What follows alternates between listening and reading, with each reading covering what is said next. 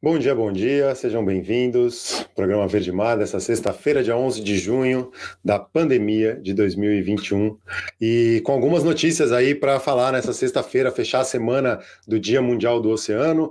A etapa do Mundial de Surf no Brasil foi cancelada, é óbvio até por causa da pandemia da Covid-19, que não está controlada no país. Tem também a Procuradoria-Geral da República indo contra o pedido de prisão do ministro do Meio Ambiente, o Ricardo Salles e ainda outras notícias socioambientais aí, o STF julgando ações importantes que têm a ver com o futuro das populações indígenas no país. Então fica ligado porque o programa Verde Mar está começando agora.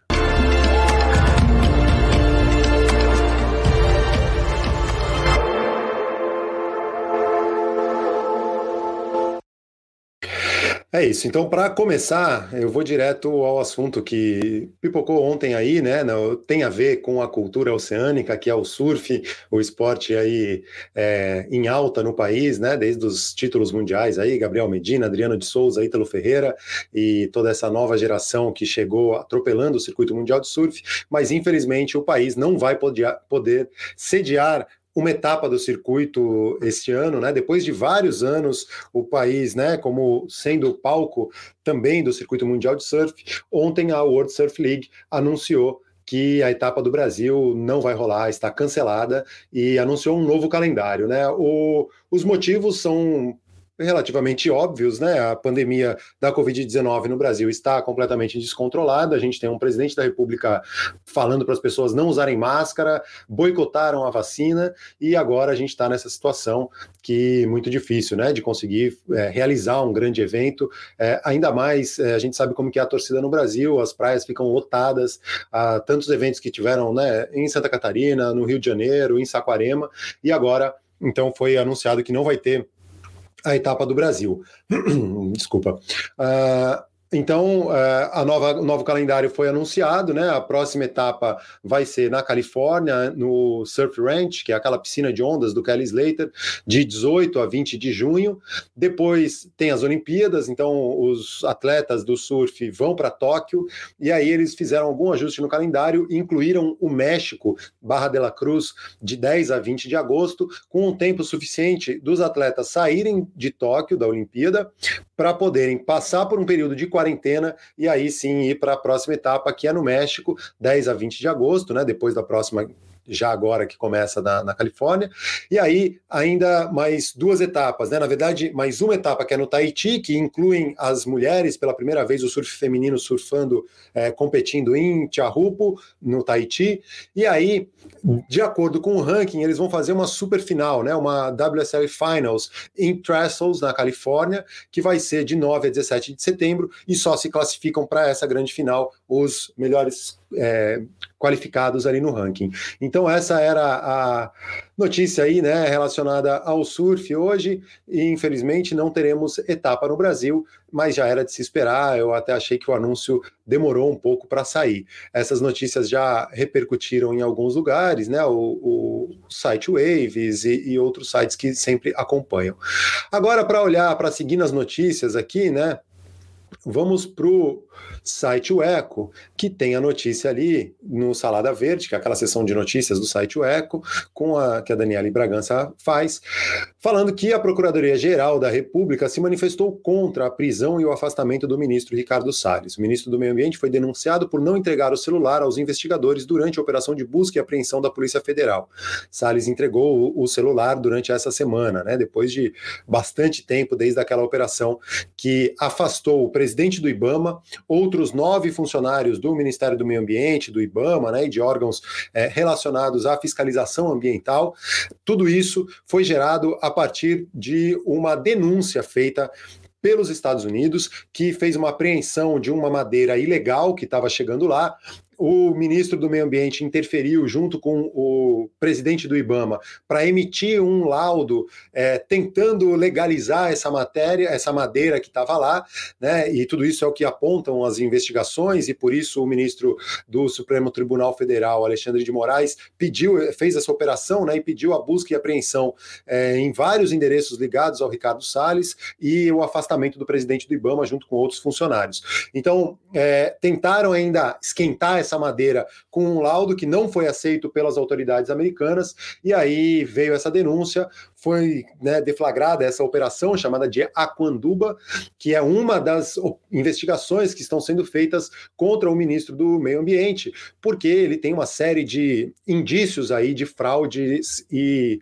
e de corrupção mesmo, né? Tem as investigações apontam também que o escritório que o Ricardo Salles mantém com a mãe, só com a mãe dele como sócia, é, serviu para lavar dinheiro, né? De, de desses, dessas operações aí que tentou exportar madeira ilegal do país. É, e também o ministro, o superintendente da Polícia Federal no Amazonas, o Alexandre Saraiva, que fez uma notícia crime contra o ministro do Meio Ambiente também, foi, acabou sendo afastado da superintendência no Amazonas, transferido para Volta Redonda, no Rio de Janeiro. Ele que deu uma entrevista essa semana no Roda Viva, né, da TV Cultura, e também falou bastante coisa, mais detalhes dessa operação, que é, vai demonstrando cada vez mais né, o envolvimento do ministro e dos funcionários, desses, do presidente do IBAMA e desses é, funcionários indicados pelo ministro nas, nos órgãos federais aí, é, nesse nessas fraudes aí, nessa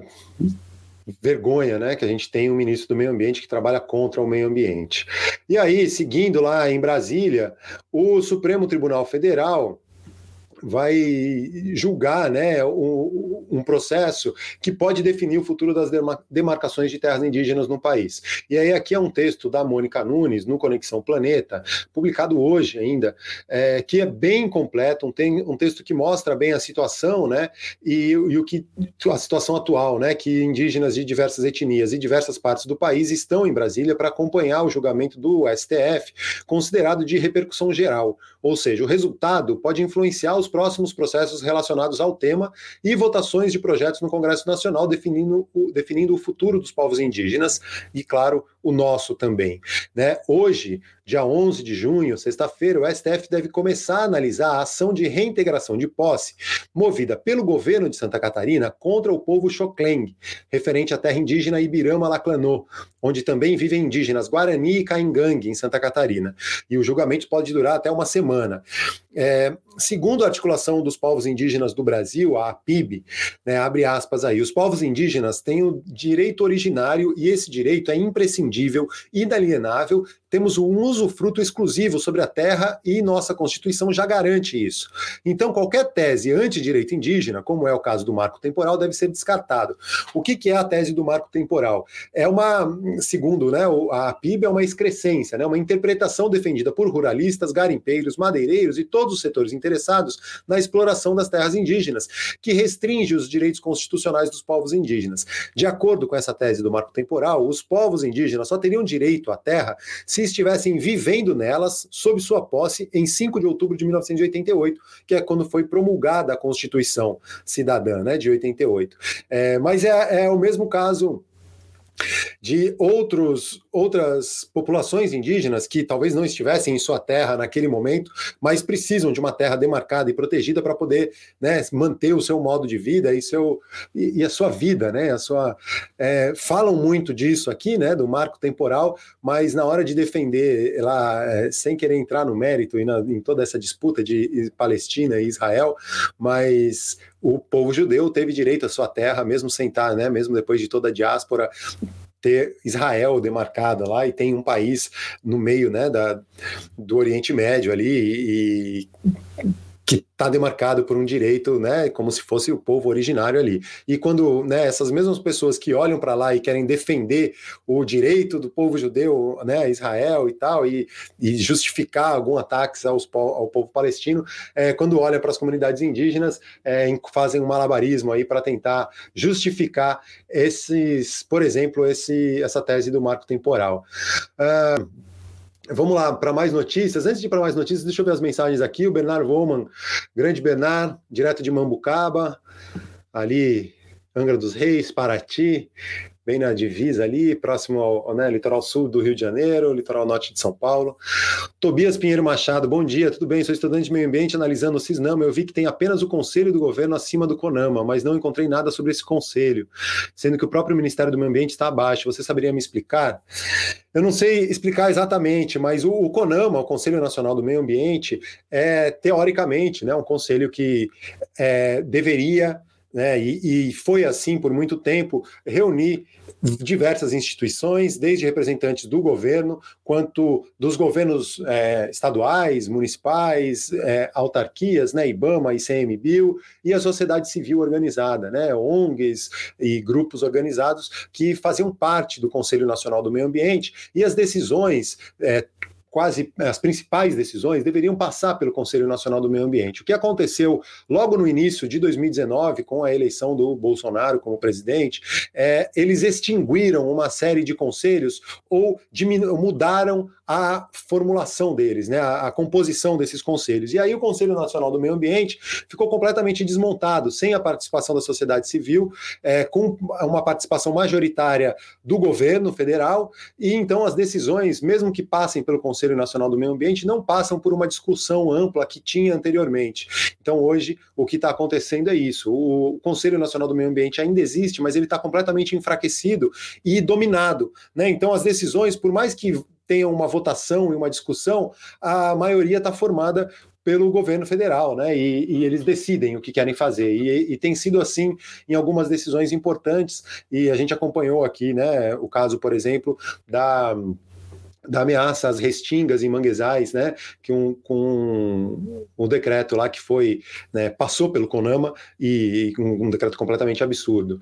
Então é mais ou menos esse essa situação. Eu prometo, em, não tão em breve, mas fazer um um, um, programa mais especial com especialistas discutindo um pouco essa questão dos conselhos, né? O Fundo Amazônia, por exemplo, que é um fundo para financiar projetos de conservação da floresta amazônica, com verba internacional, tem um fundo, né, uma verba lá, e para sair o, o, o, conselho, né? Tinha um conselho desse fundo que deveria aprovar o, o investimento dessa verba. Essa verba está parada porque o conselho foi extinto e pela, pelo é, pelas diretrizes né, do, do Fundo Amazônia, o, os investidores, né, Noruega e Alemanha principalmente, precisam ter a aprovação de um conselho para que se use essa verba. E esse conselho está desmontado, então essa verba está parada, mais de um bilhão de reais parada no Fundo Amazônia, porque o conselho foi desmanchado e não pode usar essa verba sem uma aprovação do conselho. Então, foi uma medida que foi tomada logo no início de 2019, uma das primeiras medidas do governo, na verdade, foi praticamente extinguir a participação da sociedade civil nesses conselhos, né? Quando não é, exterminando o próprio conselho. E aí a gente fica à mercê dessas, da vontade dessa gente que a gente já viu que está completamente comprometida com o desmatamento, com a exportação de madeira ilegal, com o garimpo ilegal, com a grilagem de terras. É, tudo isso é o que tem indicado as investigações da Polícia Federal, e só que tem a tropa de choque ali do governo, né, a própria Procuradoria-Geral da República, que deveria ser a responsável por mandar abrir essas investigações, eles estão engavetando esses projetos, esses processos e escondendo isso, como foi o caso da notícia que a gente que eu acabei de falar aqui, né? A Procuradoria-Geral da República se manifestou contrária à prisão e ao afastamento do ministro Ricardo Salles, o ministro que tem vários indícios né, nas investigações de que ele está fortemente envolvido com essa pelo menos com essa é, exportação de madeira ilegal que foi apreendida nos Estados Unidos. Seguindo nas notícias aqui, um outro, uma outra notícia eu vou seguir na, na, no texto da Mônica Nunes do, do Conexão Planeta, porque ela lista aqui os projetos de lei que estão em tramitação na Câmara e que o pessoal lá está colocando em regime de urgência para tentar votar logo. Né? A gente tentou acompanhar ontem a, o PL 9, a votação do PL 984, que propõe cortar o Parque Nacional do Iguaçu com uma rodovia. É, eles estão tentando criar uma nova categoria dentro do Sistema Nacional de Unidades de Conservação, que é a Estrada Parque, para justificar a reabertura da Estrada do Colono. Estrada do Colono é uma estrada que já foi alvo de processos dentro que passa, corta ao meio o Parque Nacional do Iguaçu. É, desde 2001, por ordem da Justiça, ela está fechada e a floresta já tomou conta dela. Tem uma foto bem né, clara, no, ontem eu falei disso. É, a floresta já tomou conta. E agora eles querem, é, com a alegação de que a, a estrada já está lá e criando essa figura dentro do SNUC, né, que é a estrada parque, eles querem reabrir essa estrada. Não só reabrir, como pavimentar essa estrada, cortando o Parque Nacional do Iguaçu ao meio. E isso pode ser um precedente enorme para que outras estradas, cortando outras unidades de conservação, possam ser construídas e derrubando floresta com esse pretexto né, de ser uma estrada parque. Essa é uma das, um dos projetos de lei que está em pauta aí em regime de urgência. Outro é o projeto de lei 2633, que era a antiga MP 510, a medida provisória da grilagem, que virou projeto de lei da grilagem e que também está aí tentando, né, mais uma boiada que estão tentando passar é, essa semana ainda, né, ou a semana que vem, já que o pessoal lá em Brasília não gosta de trabalhar de sexta-feira, né, de sexta-feira e segunda-feira a galera não gosta de trabalhar muito não, apesar de que hoje está tendo a CPI da Covid e tudo mais, mas o pessoal Terça, quarta e quinta é o dia de, de atividade mais intensa na Câmara dos Deputados e no Senado Federal. E outros projetos que estão ali é o PDL 177 de 2021, que autorizaria o presidente da República a abandonar a Convenção 169 da Organização Internacional do Trabalho, e o PL 191 de 2020, que autoriza a exploração de terras indígenas por grandes projetos de infraestrutura e mineração. São pautas que representam ameaças para os povos indígenas e para todos os brasileiros, né, consequentemente. Por isso a gente tem que ficar de olho, eu estou tentando acompanhar as sessões do Congresso Nacional e da, e da do Senado, né, para entender o que está acontecendo. E, e, por isso mesmo, né, esse julgamento no STF é muito importante, porque é o Supremo Tribunal Federal é a última instância da justiça que pode proteger, por exemplo, essas terras indígenas ali em Santa Catarina e que é um, um precedente que pode ser muito grave, né? Uh, vamos lá. O Tobias tem mais, mais pergunta aqui. É realmente esse governo não está facilitando nada relacionado ao meio ambiente. É, é até triste para quem está cursando uma escola técnica em ciências ambientais, né? Como você, Tobias. É claro, mas assim, a gente precisa. É... Qual a ligação dessa estrada para que tenha tanto interesse em sua reabertura? Ah, são questões políticas locais, né? O projeto de lei que cria a figura do Estrada Parque e, e, e, reabre a Estrada do Colono é de um deputado do PSD do Paraná, deputado vermelho, e que tem interesses políticos, né? Em agradar uma, uma parcela ali da, da da população local, né, e agricultores e é, o agronegócio especificamente ali da região, né, que tem interesse em abrir aquela estrada que pode né, chegar mais próximo à fronteira com o Paraguai e, e outros. Não, não consigo entender exatamente a, os interesses é, se existe algum interesse genuíno né, nessa reabertura, mas é o, é, é o fato de passar o trator por cima da floresta e ter acesso a outras áreas, né? E a gente sabe, e aí você na, na, estudando ciências ambientais já deve ter aprendido ou vai aprender um pouco sobre o que é o efeito de borda, né? né? Quando a gente abre uma estrada ou quando a gente tem um limite de uma unidade de conservação, as bordas desse limite ou as bordas dessa estrada sofrem um impacto e isso causa, é, é, obviamente, a gente cortar o Parque Nacional do Iguaçu com uma estrada ao meio, não é só a estrada em si, mas é toda a borda dessa estrada que vai ser impactada, e além disso, a estrada pretende abrir caminho para alguém. Né? É o que você estava falando, qual que é o interesse? É justamente abrir caminho para alguém passar por ali. E aí, conforme vai abrindo caminho, vai chegando a, a, a, população vai morando ali, começa a se, se, estabelecer e, de alguma maneira, vai degradando a floresta no entorno. O Bernardo mandando uma mensagem aqui, né, que em Paraty temos a estrada que corta o Parque Nacional da Bocaina, mas demorou anos para ser aberta da forma correta, entre aspas. É, e, e, aí é um grande risco, Bernardo, de pegarem essa estradinha, que é uma estrada é, menor e feita com, com, com algum cuidado, né, como você diz aí, transformarem isso numa estrada parque, e aí é, pode né, gerar talvez um, um, um, aumento dessa borda e dessa estrada. É realmente triste o que a gente está vivendo no país. Uh, tem algumas outras notícias, mas que eu só vou dar uma pincelada rápida aqui, porque eu quero fazer programas especiais sobre isso. Uma delas está no Ecodebate, que é um estudo que identificou as principais barreiras ao financiamento de uma economia oceânica sustentável. Né, a gente esse estudo identificou as principais barreiras ao financiamento de uma economia oceânica sustentável, e aí as barreiras aqui, né, um fraco ambiente propício para atrair financiamento oceânico sustentável, investimento público e privado insuficiente, capacidade limitada das pessoas de visualizar e desenvolver projetos que sejam atraentes para os investidores e o perfil de risco relativo mais alto dos investimentos oceânicos, onde o ambiente propício para seguro e mitigação dos riscos também não existe. Então, isso aí eu vou entrar mais a fundo sobre, nesse estudo no, no próximo programa. E um outro, uma outra matéria aqui que está no ECOA do UOL, mas é uma foi publicada ontem essa matéria, mas repercute um estudo científico publicado no mês de maio. Na verdade, vai sair na revista uh, Journal of Hazardous Materials é, é, no próximo mês de agosto, mas já está online desde o dia 24 de maio, é um estudo da USP que identificou nanopartículas de plástico no pulmão humano. Então a gente também está respirando plástico na atmosfera, né? O microplástico, o nanoplástico que sai voando por aí. É, é isso, gente. Valeu por essa manhã, sexta-feira. Sigamos firmes e fortes. É desanimador, Tobias, mas a gente precisa de muita gente estudando as ciências ambientais, falando sobre as ciências ambientais, porque a gente precisa virar esse jogo aí, né? Mudar essa visão de mundo e, e tentar, quanto mais gente tiver falando sobre o assunto, né? Não é à toa que eu estou aqui agora mesmo, tem três pessoas assistindo, você, o Bernardo e mais alguém, que eu não sei quem é, mas eu não desisto de falar isso, porque tem gente que vai ver depois, e eu acho que é importante falar, denunciar esses casos graves, né, e a gente ficar ligado. É, espero poder atingir mais gente, né, cada vez mais, e que mais gente esteja falando do assunto e que a gente possa se fortalecer como uma grande rede é, para essa pauta ambiental.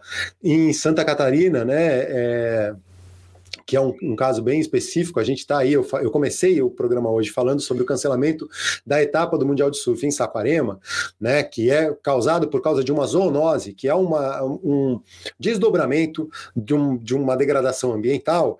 É, mas também a gente tem uma, uma outra questão é, em Santa Catarina, especificamente em Garopaba, que é a construção da Surfland, né, que é um, um grande condomínio com uma piscina de onda gigante, é, numa área que sofre com uma crise hídrica é, bem severa e com um, um modelo de, de estudo de impacto, né, eles fragmentaram o empreendimento para não, não para se, é, serem dispensados de um estudo de impacto ambiental completo. E eles fizeram apenas um estudo, um EAS, que chama um estudo ambiental simplificado, para conseguir a licença para construir. Então, assim, a gente está vendo o, o, o desmanche né, dos órgãos ambientais, o enfraquecimento dos órgãos de fiscalização, a legislação, né, as medidas infralegais, como disse lá o, o, ministro do Meio Ambiente, naquela reunião fatídica lá de, de abril de 2020 que é aproveitar a Covid para passar a boiada e tomar as medidas infralegais que não dependem do Congresso para ir afrouxando a legislação, e agora as medidas legais estão passando, né? Os projetos de lei passando no Congresso, entrando em regime de urgência. Um deles é a, a alteração do modelo de licenciamento ambiental que afrouxa muito. Então, é é isso, gente. Muito obrigado. Vamos lá. O, o, Bernardo falando, né, que é completamente contra as piscinas de onda que, sur, que rumo o surf está tomando. Bernardo, eu não tenho uma, uma posição assim tão assertiva com relação a isso. Eu acho que as piscinas de onda podem ser bem interessantes dependendo do lugar. A gente olha lá a piscina do Kelly Slater, que é onde vai ser a próxima etapa do circuito mundial, é no interior da Califórnia, em Limur, e num lugar onde não tem onda, né? E, e e tem, foi feito um estudo de impacto ali para construir aquela piscina. No interior de São Paulo, a gente tem um, uma piscina de onda sendo construída também com uma tecnologia interessante, mas feita de uma maneira também bem pensada, com um estudo de impacto ambiental é, relevante, né, completo, e sendo feita tomando alguns cuidados. No caso de Garopaba, é um lugar, é uma cidade litorânea com altas ondas em várias praias ali, tem a Silveira, tem o Rosa, né, o Rosa já faz parte de Ibiraquera, mas é tudo ali pertinho, tem a própria Praia da Vila em, Ibira, em, em Imbituba, né, é, me desculpa, Rosa faz parte de Imbituba, assim como Ibiraquera faz parte de Imbituba, mas são tudo, é tudo ali pertinho, a Praia da Ferrugem, a Silveira, é, então assim, tem bastante onda ali na região. É claro que uma piscina de onda pode facilitar o acesso para uma criança aprender a surfar ou para quem tem algum medo de mar, que quebrar essa barreira, mas é preciso fazer a coisa do jeito certo. Não adianta você achar que tá, né? E aí o que eles fizeram foi cooptar uma série de atletas profissionais, de surfistas, de nome, de pessoas influentes no, no meio, é, apresentaram esse estudo de impacto, é, estudo ambiental simplificado para justificar, né, dizendo que é uma obra sustentável, mas as pessoas não entendem direito, né, essas questões. Por isso que é muito importante a gente ter bastante gente estudando ciências ambientais para a gente conseguir falar de, com esses diferentes públicos, né, e entenderem o que, que é a diferença de um EIA-RIMA, né, um estudo de impacto ambiental e um relatório de impacto no meio ambiente, para um EAS. E por que que não, é, não são só maravilhas, né?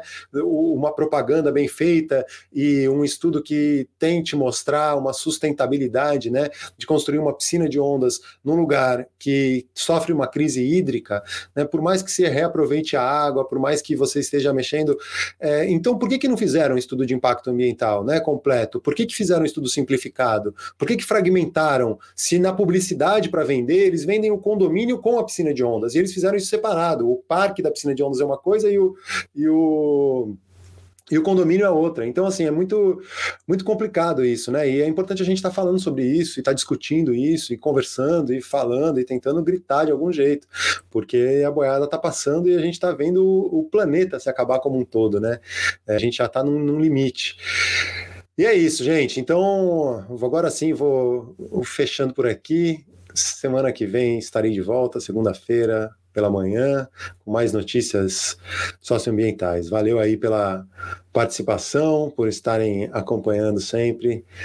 Grande abraço e até a próxima. Tenhamos um bom fim de semana, uma boa sexta-feira e é isso. Valeu? Ah, aquela história de sempre, né? Tem o site projetoverdemar.com, redes sociais, arroba Projeto Verdemar, Instagram, Facebook, TikTok e tudo mais. E tem a campanha do Apoia-se, apoia.se barra Verdemar, para quem quiser é, dar uma força aí no programa Verdemar, no podcast e tudo mais. Valeu? Até mais, gente.